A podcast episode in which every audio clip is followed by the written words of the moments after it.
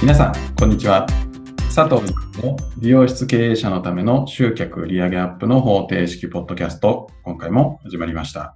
ナビゲーターの山口です。この番組は、美容室の経営者さんに集客や売上アップのヒントとなる情報をお届けします。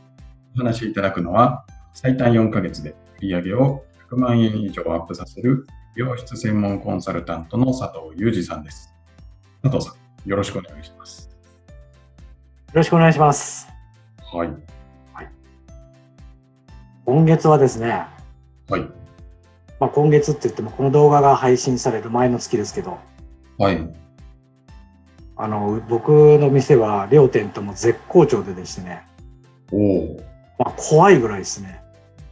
まあ、あのコロナの最中からまあ広告関係はガンガンやってましたから、はい。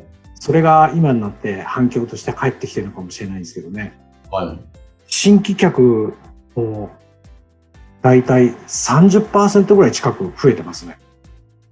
それは前年比っていう感じです。そうです、そうです。前年同月比ですね。なるほど。うん、だから、まあね、でも本当に来月、再来月反動があるとね、はい。あ怖いんで、一概に喜べないみたいな。ーそういうもんなんですかなんかこう、バーンと言ったら嬉しいじゃないですか。いや、嬉しい嬉しい。気持ちはめちゃくちゃ嬉しいんですよ。はい嬉しいんだけど、だけどね、ちょっとね、なんか、他の経営者っていうか、なんて言うんだろうな、ちょっと気持ちが分かったようなところもあって、はい。あの、今山口さん言ってくれたみたいに、すごいいいんですよ。あの、気持ちはすごくわーんとこう言ってるんですよ。はい。ちょっと弾けかかってるとこあるんですよ。はい。うちの店は違うみたいな感じで。はいだけど、その、来月、再来月、反動があるかもしれないって、ちょっとやっぱり、ちょっとコロナのトラウマ的なのがあるんですよ。でしょうね、僕の中に。あなんか急にまた、あの、お客さんが外に出ないようになっちゃうんじゃないかみたいな。そうそうそうそうそう。とかまあまとまって今お金を使いたかったんですよね。髪の毛なんとかしたかったからバッと今ずっと我慢してから来てたんだけど来てしまえば来月はまた安心してはみたいない。なるほど。あの服とかもすっごい今売れてるみたいですけどそうなんですか。今月爆買いじゃないけどわーんって売れちゃったら来月やっぱりちょっと落ちるでしょどう考えたって。まあ確かに同じペースでは買い物は続かないですよね。そうですよね。ねそういうちょっとでもね、自分の気持ちの中に不安があるとね、遊びたいって気持ちが薄くなりますよね。あー、なるほど。なんか、なんかやんなきゃいけないんじゃないかみたいな。そうそうそうそうそうそう。なんか、だから僕ほら、車好きなんで、趣味なんで、はい。ここのとこ、何回も乗ろうと思ってたんですよ。はい。だけど、エンジンかけて、 一応ガレージの1階までは下ろすんですけど、はい。眺めて終わっちゃうみたいな。えなんー、かの乗らないですね、気持ちがね。いまいちこう。こういうもんなんですね。もうわかんない。僕だけの性格かなと思ったんだけど、でもこれよく言うとこの、あの、ほら、美容室の経営者で悩み抱えてたりとか、ずーっと問題を引きずってると、もやもやってるわけじゃないですか。はい。だから、素直に遊べないというか、喜なんか楽しめないというか、どっかで引っかかっちゃうみたいな。はい。なんかお酒、いやーもうストレスが溜まってる、酒飲み行くぞって、わーって飲み行くんだけど、お酒が進むにつれて、だんだんだんだん言ってることがナーバスになってくるみたいな。楽しんでないな、みたいな。なるほどな、まあ、ちょっと気持ちが分かっ分かったなというか分かるなみたいなね。はい。なんかそういう時は、どうしたらいいんですかいやーすごい突っ込みどうすればいいか。たくさんの経営者さんがこうね、まあ常にお店のことを考えて、うんいっぱい回るじゃないですか。うん、佐藤さんはどうされてきたんですか僕はね意識してやったわけじゃないけどスタッフとは食事したりとかい。はい。飲みには行って、まあ、食事しながらビール一杯飲むとかそのぐらいですけど会う機会が増えましたね。おー増、やしたんじゃなくてなんか会って話したいっていう。なるほど。うん、で僕ほら現場にいないから数字でしか判断できないんで。はい。店の、まあ、雰囲気とかお客さんとのこう雰囲気とかを知りたい。そう、ちょっとだからやっぱどっか、どっかやっぱり自分の中にこう不安な気持ちがあるんでしょうね。はい。うん、だからまあそれを多分払拭するためにスタッフに会って話したいとかくだらない話で盛り上げたいとかはい。なるほど。で、そういうのをすることで、まあ、ちょっと安心、安心するというか、うん、もうちょっと薄れていくみたいなことがあるんですかそうですねもう気持ちが前向きにどんどんまた慣れるっていうかねうーん、大丈夫だろうみたいな、なるほど。うん、ということで精神療法みたいなもんですよああね、不安はね、心の問題ですもんね。ですねまあまあそうなんですけどねまああれですあんまり話ばっかりしててもあれだから本題振っていいですかはい。お願いします。ちょっと前にメルマガで、えっと、口コミ集客がやばい件っていうのを出したんですよ。はい。そしたら、久々に問い合わせがすごくてですね。はい。で、あの、口コミって基本的にただ集客じゃないですか。そうですね。お金はかからないですよね。うん。まあ、基本的っていうか、ただ集客なんですよ。はい。こんなご時世だから、ただ集客ってみんな敏感だなと思って、はい。思ってたんですけど、まあ、メルマガでも書いたんですけど、こんなこと僕、あれしたんで、話したっていうか、あのー僕らの業界で、ディーラーさんとかメーカーさんがいるんですけど、はい。その方たちがいろんな商品、新しいメニューとか商材とかを紹介してくれるんですよね。はい。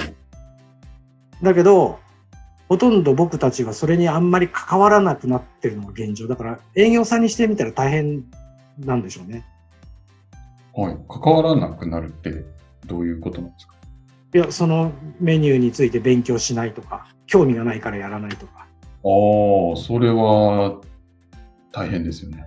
うん、向こうからすると大変なことだと思うけど、うんまあ、向こうが仕向けてきた、まあ、ぼ僕らをそういうふうに育ててきたっていうんですか。あの、こんな話するとディーラーとかメーカーに怒られちゃうんですけど、はい。ディーラーさんとかメーカーさんって、すごく売れますよとか、これすごいいいですよって言って持ってくるんだけど、はい。あの人たちの目的って、ほら、僕たちの店の、美容室の売り上げを上げるために頑張ってる仕事じゃないじゃないですか。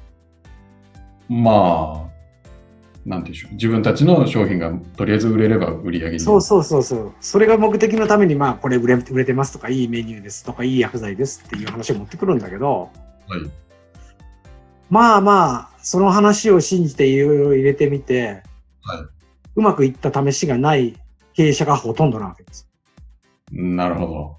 だから、すっごく、これ本当き怒られ、怒られるとか嫌われるっていうか、よく勘弁してくださいって言われるんだけど、もう騙され続けてるんですよね、美容師の方が。そういうことなんですね。うん。お前の話当てになんないよ、みたいな。 はい。で、まあ、そういうディーラーメーカーとのやり取りがあって、で、一方で、業界誌っていうのがあるんですよね。はい。で業界誌は結構みんな信用したり、あ、こういうの勉強した方がいいんだって勉強したりとか、おーこのメニューについて、この商品についてちょっと真剣に考えてみようなんていう人が結構いたりするんですよ。はい。で業界誌だから本で読むだけじゃないですか。はい。本というか雑誌でね。だけど、なんでそっちの方に信用度が高くなっていくのかっていうと、業界誌だから目的は本を売ることじゃないですか。そうですね。営業活動が一切入ってないんですよ。ああ、そこの中に書いてあることが売れるとか売れないとかじゃなくて、うん。もう本が売れたらいいということですよね。そうそうそう。だから、まあよく言うとこの情報発信しかしてないってことですよね。はい。ブログサイトみたいにこういうふうに使って成功してる店が店がありますよって書きながら一方でそれとは真逆の例えばこういうメニューを作ってこっちで成功してる人もいますみたいなはだからこなんていうの営業されてないからすごく信頼度が高いんですよい。なるほど。なんか意図的にこれをって押し付けがないっていう。そうそうそうでメーカーとの癒着もないからこのメーカーのこれがいいなんて言い方はしないしうーん。メリットデメリットを正直に書いてるんですよねはい。だから、まあ、業界史っていうのがある。で、三つ目っていうのが今日の本題にもなるんですけど、自分の友人の美容室の経営者からの声ってやつです。自分の友人の美容室経営者からの声。うん、同業者ですよね、仲のいい。はい。例えば、あのメーカーから出てるあれいいよあと。あ。はうちであのシャンプー入れたらめちゃくちゃ売れるよとか。いはいはい。でそれは、その業界史以上にもっと信用度が高いんです。なるほど。なんか当たり前って当たり前じゃないですか。まあそうですね。で、美容師だから、なんて言うんでしょうか。過去に騙され続けてるパターンも一緒で。はい。で、仲のいい美容室同士って大体売り上げとかも似たり寄ったりだったりするもんで、はい。あの、なんていうの自分と肩を並べてるところでそんなにうまくいってるみたいな。嘘もないじゃないですか、そういうのって。はい。で、やっぱ同じ美容師だから、あの、いろんなその薬剤とかメニューとか商品についての細かいことまで全部語ってくれるんですよ。うん。悪いとこも平気で言ってくる。だけどすごいこうなんだよ。なるほど。ここはちょっとあれだけど、こっちのメリットがすごい大きいよ、みたいな。そうそうそうそああ。はう。こんなことしたら売れたんだよね、とか。い。で、これは僕らが客になった立場の今話じゃないですか。はい。ディーラーが営業をかけてくる、業界なんでいいと思った、はい。同業の人にいいよって言われた、みたいな。はい。で、これを逆に返すと、僕たちはお客さんにたくさん来てほしいとか、たくさん何かを買ってもらいたいわけで、はい。一番信用がないのは広告だと思ってます。そのお店が、うちのお店いいよって言ってるわけですもんね。そうそうそう。みんないいことしか言わないわけで、だかそりゃそうですよね。ら僕らがディーラーに騙されてたみたいに、お客さんも美容室に騙され続けてるわけですよ。なもう何年何十年と。はちっとも良くないじゃないみたいな。い。はい。まあ、文句言う人は少ないですけど、あの、じ実感としてそんなにいいのかなと思ってるパターンが多いとうん。で、えっ、と、僕らが直接の広告よりも、やっぱり一般誌、女性誌から、こういうパーマがあるみたい、こういうカラーがあるみたい、みたいな。ああ。で、言ってもらってよ、まあ言ってもらうというか、それを読んだ方が、あ、じゃあそのカラーやってる店を探そうとか、なるほこのトリートメントをやってる店を探そうみたいなところがあるんですよね。ど。はい。だけど、やっぱりですけど、一番強いのは、お客様同士、一般人同士のお客様の声っていう、口コミですね。なるほで、口コミっていうのは、これも2つ利用方法があるんですけど、1つはホームページとかポータルサイトを運営してる人は、ど。はい。あの、そこに口コミが入ることって結構あるんですよ。はい。ただで口コミをもらってるわけじゃないですか。そうですね。それをうまく活用せえって話ですよ。ああ、それ書き込んでもらった口コミを。うん。それを、まあ、広告に使えばいい。ああ、広告に使ったりするんですね。そうそう。もちろん店内、あの、外への広告ばっかじゃなくて、店内でももちろんいいですよ。はい。新しいメニューを入れた時にそれをやった人がこんな口コミを入れてくれたっていうのをそれをポップで書くとかあ DM でとかあるいは SNS 使ってる店は SNS で配信するとかあ。はい。こういうふうに評価されてますみたいなでそれってお店発信の広告宣伝文句じゃないからはい。さっきの僕たちと同じで信用度がすごい高くなるじゃないですか確かに。でもう一つがいやうちホームページがないとかあってもなんかお客さん投稿してくれないとかあるいはポータルサイト自体を使ってないみたいなはい。そうするとお客様の声っていうか口コミって取りにくいわけですよね。うーん、そうですよね。そしたら積極的に取りに行けってことですほう。あの、書いてもらう用紙を用意しといて、はい。新しいメニューとかなんか商品をずっと使ってくれる人に、コメントを書いてくださいってことです。なるほど。それって書いてくださいで書いてもらえるもんなんですか山口さん素敵。はい。いいいい質問。書いてくれっつって書いてくれる人いないですよ。あそうですよね。ちょっとめんどくさいですもんね。そうそうそう。もうね、書いてもね、1行ぐらいですよ。すごくいいですとか、 はい。そんなの口コミになんねえだろうみたいな。はい。うんなんだけど、だからそこを誘導して書いてもらうようにする。うーん。あんまり誘導しちゃいけないのかもしれないけど、例えば自分が本当に書いてほしい口コミなんかが、はい縦に投稿されてたりするじゃないですか。はい。でそういうのを、例えば、こう有名者出しちゃまずいけど、例えば山口さんはこんなことを書いてくれました、みたいな。おー。で、その下にバンと空欄を作っとくと、はい多分、それを真似して、なるほコピペはないと思いますけど、あの、書いてくれたりする。ど。確かになんか書く側も、あこういうこと書けばいいのねって、ちょっと事例があると書きやすいですよね。そうそうそうそう。で、その辺はね、ポータルサイトはね、やっぱりよくできてて、あの、まあ、コメント書くじゃないですか。はい。最後に評価で、接客、まあ、5点満点で5とか4とか入ってるわけですよ。はい。で、あの、仕上がりの満足度が5点満点で、まあ、大体いいこと書いてくれるから5とか4とか入ってるわけですよはい。で。それもそのままそこに載せちゃえばいいんですよ。おー。と、そのように書いていくでしょ、向こうが。なるほど。で、5点満点はあんま良くないと思うんでね。あ、なんかちょっと、よ、良すぎるのもちょっとどうかなっていう。そうそうそうそう。はい。だから適度にばらつきがその点数であった方が良かったりするかなみたいなるほど。な、うんでさらにさらになかなかそれでも書いてくれない人なんかの場合もいるんですけどはい。あの新規で大体お客さんをあの求める時っていうか来てもらう時って大体新規の新規割引につけてる店が多いんですよ。はい。新規割引ををする条件でアンケートに答えてくださいっていうのを入れとけばいいんですよあー、なるほど。うんもう最初から書いてあるから、もうアンケートは書い書くのが大前提になってるわけで、はでそういうのをほいっと渡す。い。なるほど。一番良くないのが、接客、良い、悪い、普通とか。あで書いてくやつあるじゃないですか。ー、はい。あの、仕上がり、大変満足、満足、普通、やや不満とか。はい。あれは一番良くないです。おーそれはな、なんでなんですかやっぱり見る方がはい。つまんないでしょ。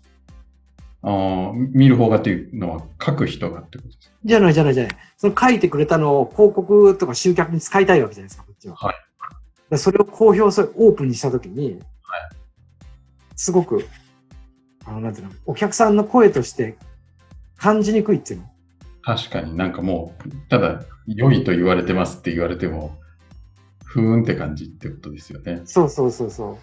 まあ僕たち男だからだけど、例えば同じメニューをやった僕と山口さんが、はいあの、なんか仕上がりもこうで接客もこんなところまで声をかけてくれて、しかもスタイリストさんを私のタイプですごいかっこよかったとか素敵だったって書く山口さんもいるし、例えはい。ば僕は、いや、スタイリストが若いからちょっと心配だったんだけど、大人の話ができる方でとか、あー、いないのに子供の話までしてくれてすごく楽しいお話ができましたみたいなことを書いてくれると、同じその担当者でも評価が人によって違ってくるわけじゃないですかね。はい。そういう方が読んでる方が、あの、こう真実味があるっていうの。確かに。なんかそれはちょっと気になりますね。うん。はい。なんかね、かっこいいって言われりゃどんな人だろうって見てみたくなるだろうし、なんか、子供の話も普通にできる人っていうと、なんかアットホーム的なイメージも出てくるじゃないですか。はい。だから、いろんなことを書いてもらって、同じメニューやっても、同じ世代の人にいろんなメニューやってもらって、いろんなことを書いてもらった方が、読む側にとってはすごく信憑性高くなる。うんうんだから書いてもらうっていうことが、まあ、一番ですね。うん。なるほど。はい。はい、じゃあまあそのちゃんとまず評価を書いてもらってそれをうまく集客に活用していくとすごいよっていうことですよね。そうです。そのおかげで、新規集客があ30%ぐらい増えてるのかなっていうのも、一つあるかな。もうなんかやらない理由がないですね。そう。ただですからね、とにかくね。はぜひ、あの、山口さん、強くここの動画でプッシュしてください。 口コミを取れみたいな。 い。私の力でどうなるのかあれなんですけど、でも本当なんかね、せっかくお客さんも来てて、そういう人を呼ぶ、なんて言うんでしょう、素材がもうその場にあるのに、うん、今返しちゃうのは本当もったいないですよね。ですそうなんですよあのね、まあ、美容室にあのごめんなさい夜の例えば僕たち男だからキャバクラ行ったとか女性だったらホストクラブ行ったっていうのはあまりちょっとプライベートすぎて言いたくない部分もあったりするわけじゃないですかまあそうですね。でも美容室行ってきてす良かったとかなんとかっていうのは別に全然むしろ綺麗になるためにお金を使いに行ってるわけだからある意味ちょっとこう自慢していいっていうか誇らしげにしてもいいはい。は部分で女性からするとい、そういうのを書いてもらって、そういうのをしその人の言葉として読むなっていうのはすごくインパクトが強い。だからもう使わない手は絶対ないですよね。なるほと感じました。だからぜひ口コミ取りに行って、で取っただけで終わらないで、ぜひそれを自分の反則の一部として使ってほしいなとど。はい。思いました。ありがとうございます。はい。はい。では最後にお知らせです。えー美容室経営者のための集客売上アップの方程式ポッドキャストでは皆様からのご質問をお待ちしております。えー詳細ボタンを押すと質問フォームが出てきますので、えーそちらからご質問いただければと思います。はい。では今回はここまでになります。また次回お会いしましょう。ありがとうございました。ありがとうございました。